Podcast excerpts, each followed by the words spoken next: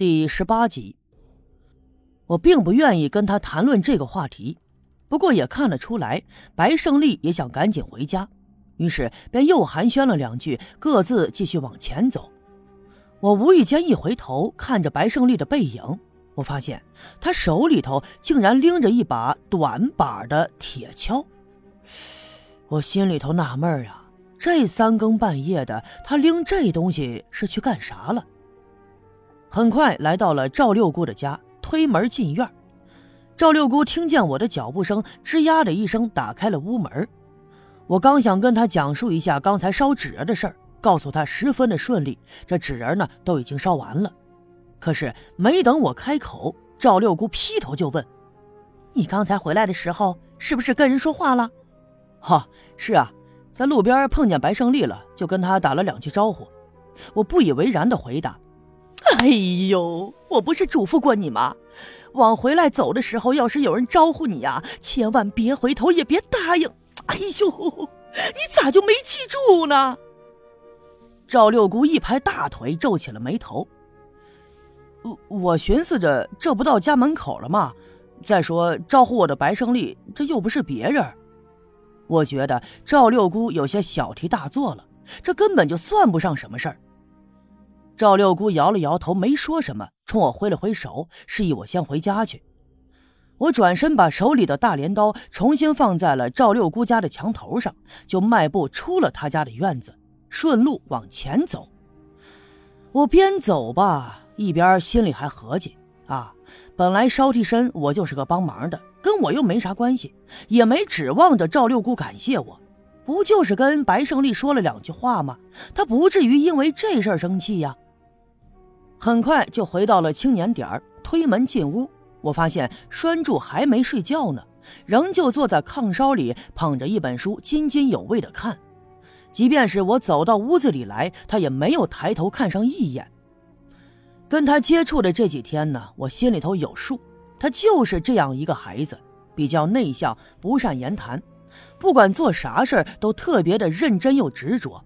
他爹已经没了，这孩子也挺可怜的。再说了，我总觉得呀，跟这孩子特别的投脾气，就打心眼里头挺喜欢他的。天色也已经不早了，我招呼着栓柱睡觉，他十分听话，于是我们俩关了灯，都钻进了被窝里。我还担心他半夜会梦游，所以这一晚上睡得并不踏实。不过栓柱倒是睡得挺香，偶尔还打着轻微的鼾声。我守到了后半夜，也就放心迷迷糊糊的睡着了。一觉醒来的时候，已经是第二天的上午。披了一件衣服，走到院子里，抬头往前面看，对面的不远处就是村部的院子。院门口竟然围着几个人，他们吵吵嚷嚷的，看起来十分热闹。不知道到底发生了什么事儿，索性迈步朝着村部走去。到了门口的时候，看见几个年轻的半大小子探头探脑的往里面张望，还有几个上了岁数的人也在议论纷纷着，他们脸上都露着坏笑。看来呀，这院子里的事儿肯定挺热闹的。我分开人群挤了进去，进了院子才发现，原来正在村部院里吵吵嚷嚷的，竟然是住在下队最西边的那个寡妇陈桂兰儿。他盘着腿瘫坐在地上，一边哇哇的哭，一边用双手使劲的揪着一个人的衣领。我的位置只能看清那个人的背影，他穿的破衣落嗦，身子佝偻，头发已经花白，看上去年纪不小了。被瘫坐在地上的陈寡妇使劲的拽着衣领，他直不起腰来，只好是弓着身子，完全没有反抗的余地。赵村长就站在他们跟前，一脸无奈的样子。他冲着赵寡妇劝慰：“哎呦，有啥事儿你就说嘛啊！这拉拉扯扯的像个什么样子？你赶紧松开，松开！你看看这老包都多大岁数了啊！一会儿再犯个啥病的，赶紧松手！”听赵村长这么一说呀，我才注意到，可不是吗？那个被陈寡妇拉扯着的老头，正是下队的包画匠。昨儿个晚上，我去下队包画匠家里取纸人的时候，这天呢都已经彻底的黑了。再加上我当时被那个放在门口的纸人给吓了一跳，所以惊慌中没仔细端详包画匠。所以呢，刚才进村部院子的时候，一时间没认出他来。不过看着陈寡妇那不依不饶的样子，我心里纳闷这一个是老实巴交的老头子，一个是年轻的寡妇，这俩人之间又会发生什么纠葛呢？陈寡妇使劲拽着包画匠的衣领，他就是不松手。包画匠的衣服被他扯开了大半拉，扣子呢也崩飞了。我清楚的看到他在使劲的喘着气，恐怕是折腾了这一番呐，他已经没了力气了。你再看陈寡妇，那也是蓬头垢面，头发披散着，衣服的领子也裂开着，露出了雪白的脖梗。周围看热闹的那些年轻的小伙子，都是探头缩脑的在往他的脖梗里张望，捂着嘴儿还呵呵的笑。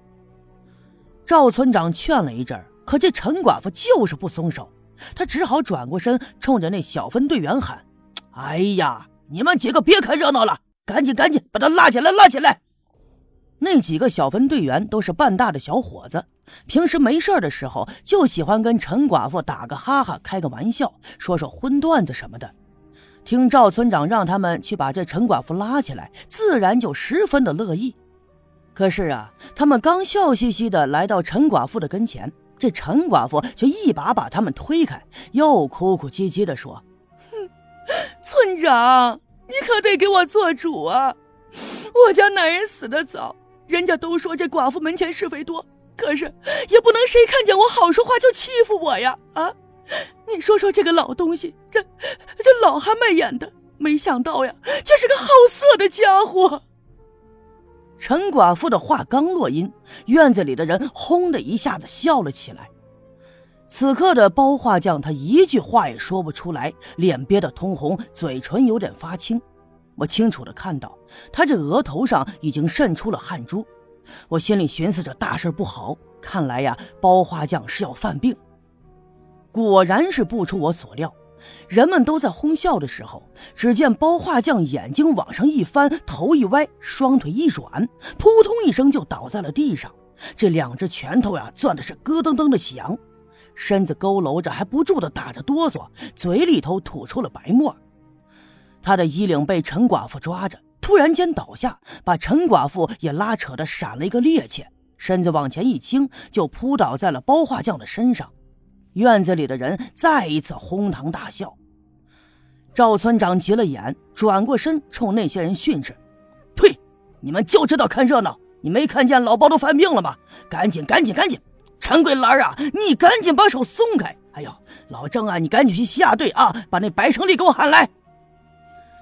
人们这才注意到，原来包画匠是倒地犯了病，也都捂住了嘴，不敢再笑了。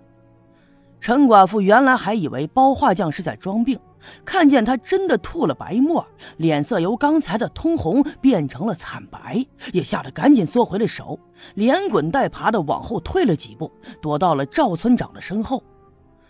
小分队员老郑撒腿如飞，跑出了村部的院子，直奔下队去找白大夫了。